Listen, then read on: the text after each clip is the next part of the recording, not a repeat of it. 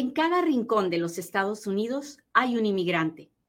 ¿Cómo obtener documentos para vivir y trabajar en los Estados Unidos? Es una pregunta con muchas respuestas. Yo soy Katia Quiroz, abogada de inmigración, y en Inmigrando con Katia encontrarás todas las respuestas. Hoy en Inmigrando con Katia vamos a hablar del el Real ID y para muchos que no saben de qué se trata esa historia, pero la vienen escuchando en las noticias, es una ley que eh, en algún momento va a cambiar la forma de vida en los Estados Unidos. Y ahora se los voy a explicar. Pero antes de que hablemos del Real ID y mientras nos vamos juntando y mientras nos vamos a pasando la voz, porque ya sabe que de eso se trata esto de las redes sociales, es importante recordar que estamos en tiempo de fiestas, es el mes de la Navidad, es diciembre. Y ayer, mientras iba por la vida, ya sabe, una reunión, otra reunión y estas cosas que uno tiene que hacer, me daba cuenta de que había muchas caras tristes. Ah, y la mayoría de mis caras tristes eran de mi gente inmigrante. Y es porque en este tiempo estamos especialmente sensibles a lo que nos estamos perdiendo. Nos estamos perdiendo las reuniones en nuestra casa, nos estamos perdiendo las fiestas, nos estamos perdiendo el olor de nuestro pueblo, la, la, comida tan rica que se hace en nuestra casa y nos llenamos de nostalgia. Pero no podemos dejar que la nostalgia nos deprima. No podemos dejar que la nostalgia nos haga caer en la tristeza. Tenemos que seguir mirando nuestro presente como una bendición, porque a partir del trabajo que hacemos en este país, lejos de los nuestros, a partir de ese trabajo podemos enviar las remesas que nuestra mamá, nuestro papá, nuestros hijos necesitan para sobrevivir, para pagar sus necesidades médicas. Lo que estamos haciendo vale la pena. A partir del sacrificio que estamos haciendo de estar lejos de nuestras familias, podemos estudiar, podemos aprender un oficio, podemos encontrar un trabajo. Así que hay que echarle ganas. Este tiempo de las fiestas navideñas va a pasar, pero no nos puede dejar deprimidos o achicopalados. Tenemos que mirar nuestro presente con fuerza y con alegría. Muy bien, hablemos del Real ID. ¿Qué cosa es el Real ID? Bueno, es una ley que salió hace muchos años, pero muchos años. Ahí por la época del 2001, cuando hubo un ataque a unas torres gemelas que había en Nueva York, que fue un ataque terrorista bien, bien, bien, bien, bien feo. Pues en ese momento las, el Congreso, el país estaba en una situación así súper terrible y dijeron, vamos a, vamos a saber quién está dentro de los Estados Unidos. Y para eso vamos a darle una licencia de conducir solo a esas personas que estén legales. ¿Ok? Esa fue la ley básicamente. El gobierno estaba desesperado por saber quién vivía dentro de los Estados Unidos y querían contabilizar a todo el mundo que estaba dentro y pues ellos hicieron su ley.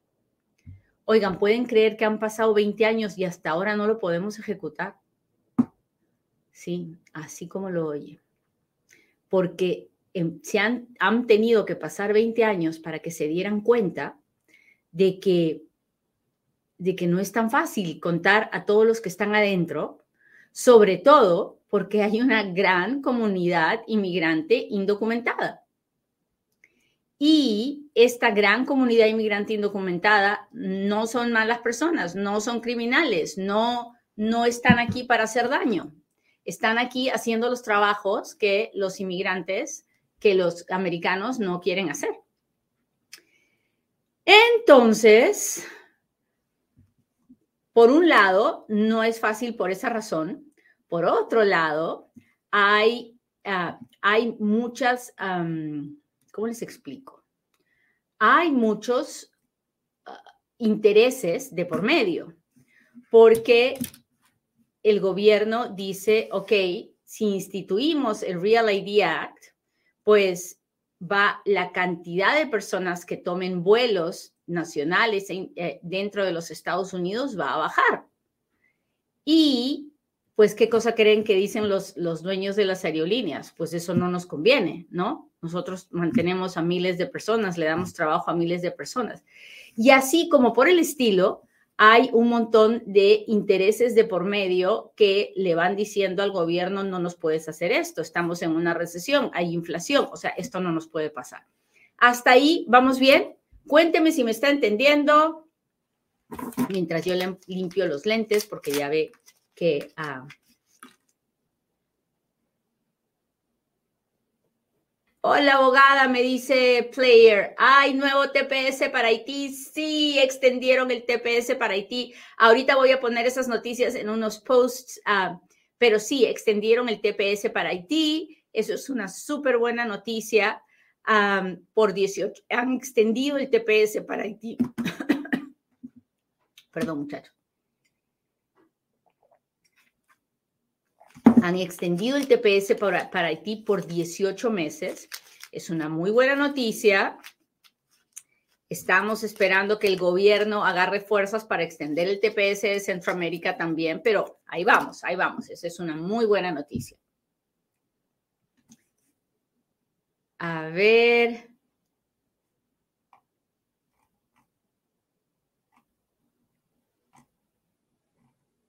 Gracias a todos los que me saludan, gracias por estar aquí, gracias por compartir y por, y por todas las muestras de afecto que me dan, por las estrellas, los diamantes, las rosas. Mis amigos de TikTok, ¿dónde andan? Aquí estoy. Hola, hola.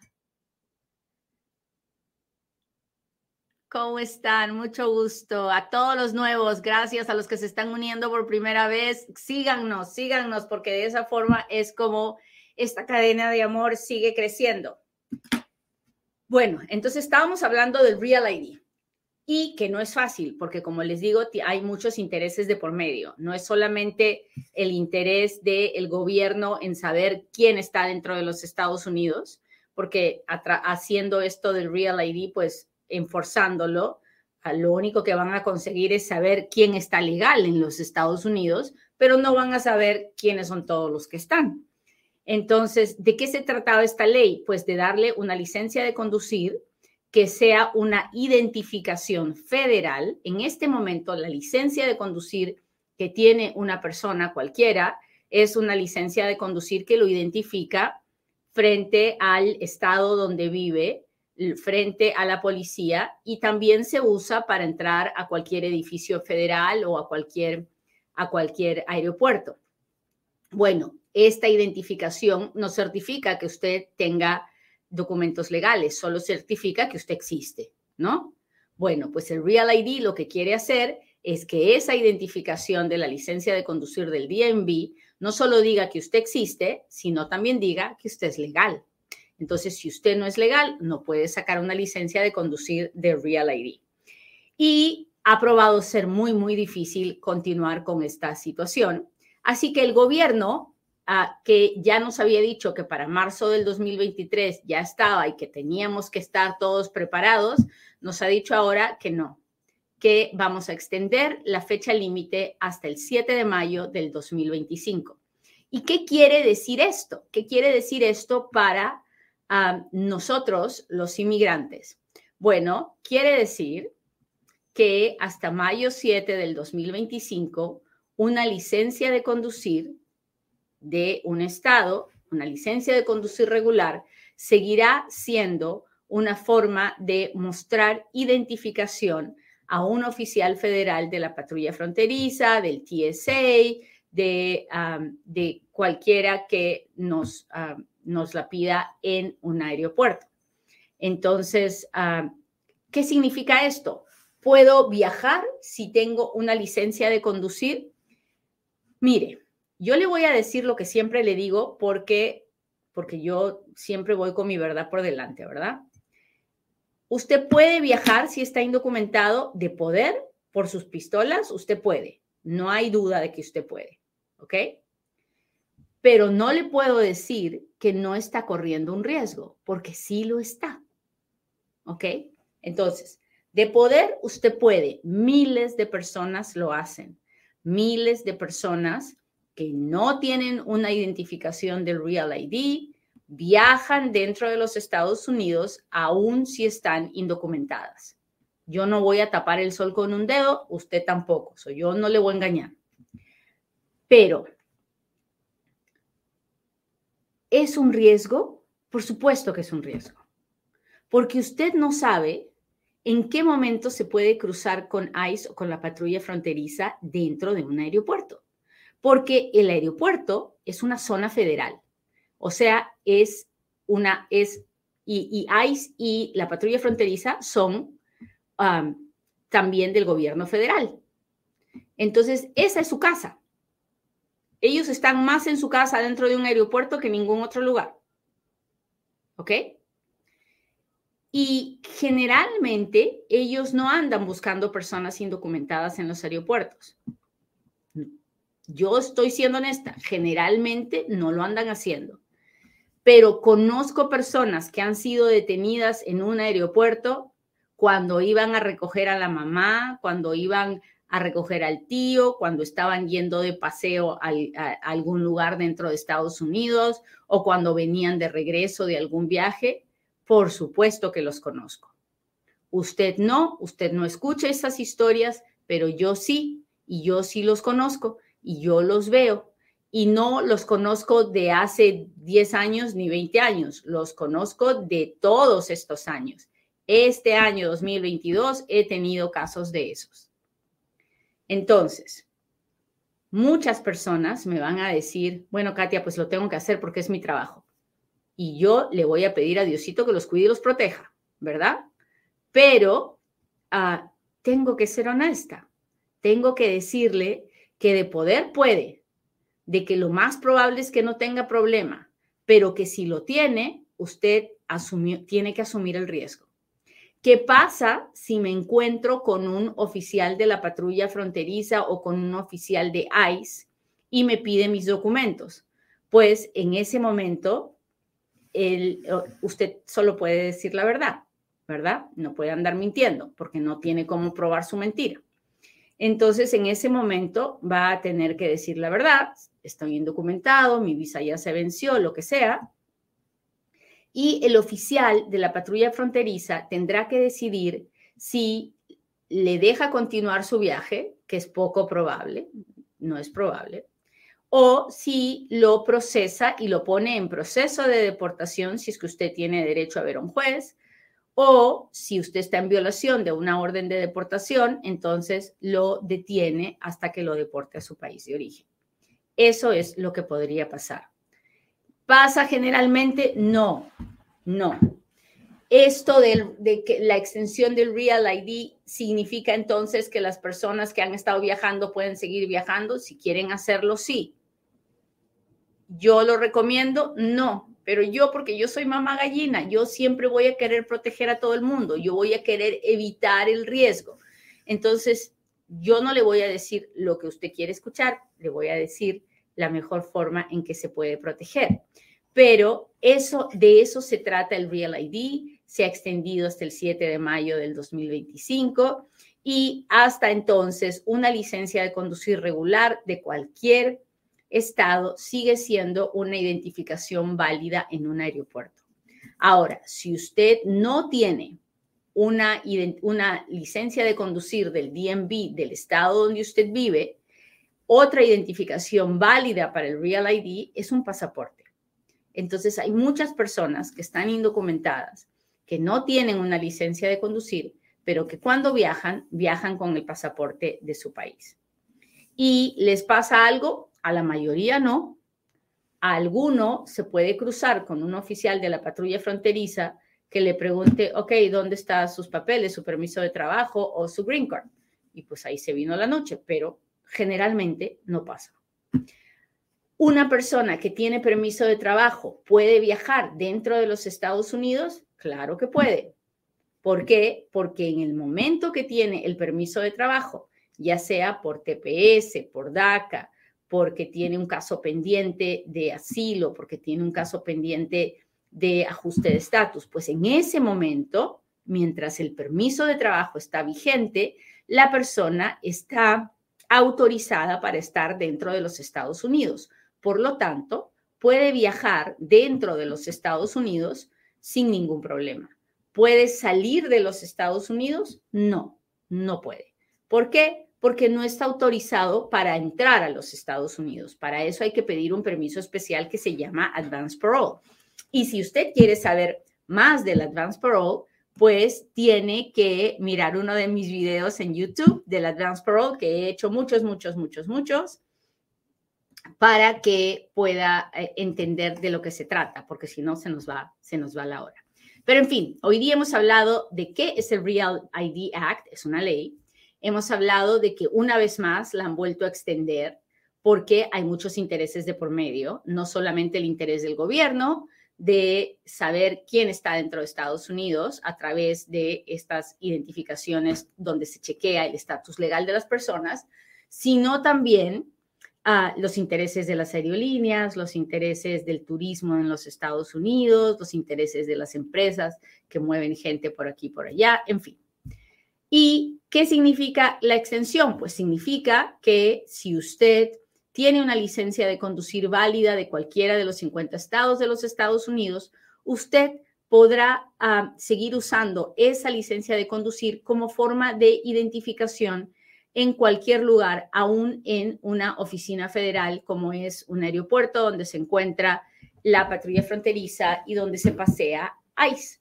Así que ah, es, es posible que pueda seguir viajando si lo ha estado haciendo, sí. Si no le da miedo, hágalo. Si no le importa correr el riesgo, hágalo. Yo recomiendo que usted viaje, no, pues para qué le voy a engañar, yo no le recomiendo porque yo no lo quiero ver de cliente mío porque lo agarró la patrulla fronteriza, ¿verdad? Ah, yo, yo prefiero los casos bonitos donde, donde ah, preparo green cards, hago green cards para las personas o permisos de trabajo. Pero a lo largo de mi vida me ha tocado muchas veces representar a la persona que se fue a meter al aeropuerto cuando no debía y ah, pues se encontró con la patrulla fronteriza o con ICE. Así que así están las cosas. La otra novedad es que se ha renovado el TPS para Haití.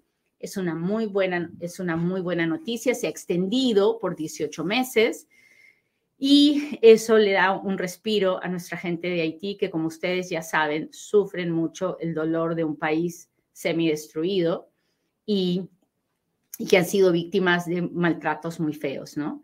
Así que hay que, hay que estar alegres por nuestra gente de Haití porque es un pasito más. Mientras más TPS se den, más cerca estamos de que se renueve, no que simplemente se extienda, sino que se renueve el TPS para El Salvador, para Nicaragua y Honduras. Y tal vez que se den más TPS, porque eso es lo que realmente necesitamos para acabar con todo el desorden que tenemos en el sistema migratorio con Centroamérica. Muy bien, ahora sí, hágame sus preguntas porque ahora es cuando Katia responde.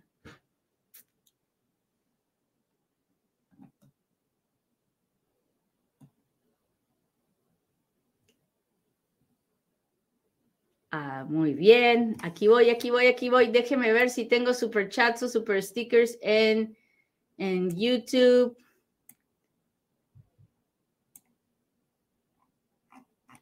A ver, a ver, a ver. No veo aquí, así que me voy a Instagram. Puede hablar un poco de asilo afirmativo. Carlos, he hecho muchos videos de asilo afirmativo. Si te veas a mi página de YouTube en Inmigrando con Katia, vas a ver que tengo muchísimos videos donde vas a aprender mucho de asilo afirmativo. No es algo que te puedo explicar en cinco segundos, pero asilo afirmativo es cuando yo entro, estoy dentro de los Estados Unidos y porque entré con una visa, porque entré de cualquier forma legal, estoy aquí y voy a pedirle asilo a la oficina de asilo de, los, de la inmigración. Y asilo defensivo es cuando yo ya estoy en proceso de deportación, que es lo que le pasa a las personas que vienen sin documentos para entrar y le piden asilo en la frontera. A esas personas las ponen en proceso de deportación y ellas se tienen que defender con una aplicación de asilo. Ah, déjeme ver. Hola, te miro por primera vez. Pues qué bendición tan grande que me mire. Muchas gracias. ¿Qué pasa si tienes asilo y te quieres casar para salir del país? Ah, no lo sé, tendría que hacerle muchas preguntas antes de poder contestar algo así. Mi recomendación es que busque un abogado y que o, que vaya y hable con el abogado que tiene para el asilo para que él le diga si es una buena ruta o no. ¿Cómo aplico al TPS? Pues en este momento no tenemos, no tenemos este, ningún TPS abierto que se pueda aplicar. así que no tendría, no sé ni de qué país es usted ni nada, así que no le entiendo muy bien su pregunta. Gente de TikTok, ¿cómo está? Hola, ¿se puede viajar adentro de, Estados Unidos con pasaporte hondureño? Pues eso era lo que estábamos hablando justo, ¿verdad? Que sí, usted, su, su, su pasaporte es una forma de identificación válida y usted puede, de poder puede, de que, le, de que es un riesgo, es un riesgo, pero de poder puede. Hola, ¿cómo están? Gracias, Carmenza, gracias por, por estar aquí. Ah, déjeme ver, tengo una pregunta. ¿Se puede mandar la aplicación 485 para el ajuste de estatus sin tener la forma de aprobación 797? Está dentro de la 245i. Pedí la aprobación, pero se va a tardar muchos meses para llegar. Ah,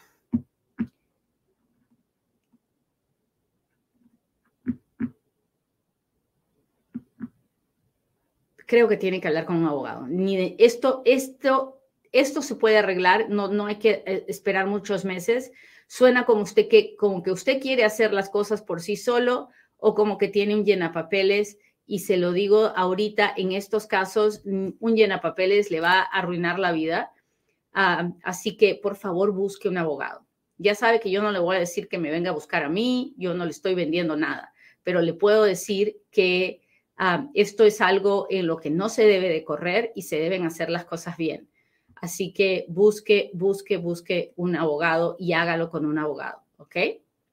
Uh, Carmenza, no sé si tienes una pregunta. Dice, gracias a usted, abogada, qué linda, pero no sé si tienes una pregunta y quiero contestarte si la tienes.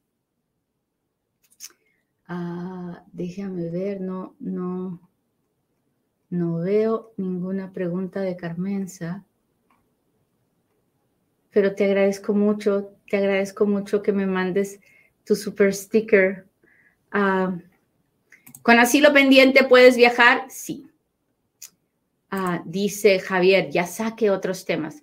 Javiercito, todos los días tenemos un tema diferente, así que no te preocupes, que mañana hablamos de otra cosa. Ah. Hola, ¿cuánto tiempo tarda en aprobar el derivado de la visa T? Bueno, ahorita la visa T se está demorando de 12 a 18 meses y si se envió el derivado junto con la aplicación del principal deberían aprobarse al mismo tiempo. Así que no entiendo si en este caso se hizo algo diferente pero generalmente 18 meses. Saludos de Santa Bárbara, California. Muchas gracias. ¿Se puede viajar con 601A en proceso de respuesta y con niños ciudadanos? Ah, si su pregunta es si la 601A pendiente le protege de alguna forma, no. O sea, usted está indocumentada como cualquier persona indocumentada, aunque tenga el proceso pendiente de la 601A.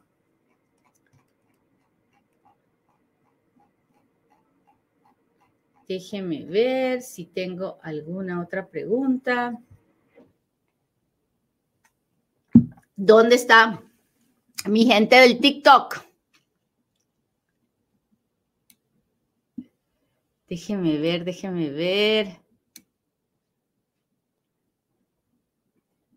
Mándeme uno de esos corazones rosaditos que me encantan. Hola, Yaniel, ¿cómo estás? Gracias por las rosas. Necesito sacar mi permiso de trabajo. Ay, pues ojalá que tengas una forma de hacerlo. Hola, Jim, gracias. porque no sé tu caso, tienes que hablar con un abogado, pero no es fácil. La mayoría de personas que estamos indocumentadas en los Estados Unidos no podemos obtener un permiso de trabajo porque no tenemos un mecanismo para hacerlo. Ah, no es fácil. Con permiso de trabajo puedo viajar a Puerto Rico. sí. Pero, pero, viajar a Puerto Rico es como viajar a Hawái, es como viajar a Samoa, es como viajar a, a, los territorios de los Estados Unidos. Como están tan lejos y fuera del territorio americano, uno corre el riesgo de que haya un problema con el avión y que el avión tenga que aterrizar en algún otro aeropuerto en algún otro país. Y ahí se nos vino la noche, porque entonces ya no estamos saliendo de un lugar, de un territorio americano a otro territorio americano, sino que tenemos, estamos pidiendo la entrada a los Estados Unidos. Así que si usted tiene permiso de trabajo y, y no tiene un Advanced Parole, no va a poder llegar a Puerto Rico. Ahora, yo sé que lo que le estoy diciendo es extremo, pero pasa. O sea, no se me hubiera ocurrido si no lo hubiera visto. Así que la respuesta es sí, con permiso de trabajo, usted puede viajar a Puerto Rico, usted puede viajar a Hawái y no debería tener ningún problema mientras no hagan ninguna escala en ningún lugar. Ahora, si usted está indocumentado por ningún motivo, aunque tenga pasaporte, aunque tenga una licencia de conducir válida, por ningún motivo puede viajar a Puerto Rico ni puede viajar a Hawái. ¿Me entendió? Eso tiene que quedar súper claro. Si usted está indocumentado dentro de los Estados Unidos, por ningún motivo puede viajar a Puerto Rico ni a Hawái. ¿Por qué? Porque en el aeropuerto de Puerto Rico, a la hora que usted quiera salir y regresar a los Estados Unidos, el riesgo de encontrarse con el riesgo de que la patrulla fronteriza lo detenga, lo ponga en proceso de deportación, es altísimo, altísimo. Este año he tenido varios clientes que cometieron el error de irse a Puerto Rico pensando que era parte de Estados Unidos y que no iban a tener ningún problema. Y a la hora que quisieron de salir de Puerto Rico, sácate. Los pusieron en proceso de deportación y se nos vino la noche. Así que, por favor, no se le ocurra viajar indocumentado. Gracias, Vanessa. No se le ocurra viajar ni a Puerto Rico, ni a Hawái, ni a ningún territorio que esté fuera de el, del país y de los 50 estados. ¿Hasta ahí estamos claros? Si estamos claros, quiero que me lo deje saber, por favor, por favor, mi gente de YouTube, necesito sus, sus comentarios, sus eh, expresiones, porque así ayudamos a que el video se vea con muchas más personas. Hola, hola, gracias por las rosas. Ah, si uno entra ilegalmente y pide y pide asilo, ¿puede uno sacar la visa mientras tanto?